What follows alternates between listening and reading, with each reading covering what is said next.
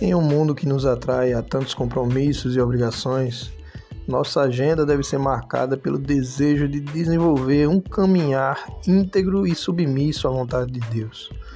O Senhor deseja que seus filhos temperem essa sociedade com valores do Evangelho.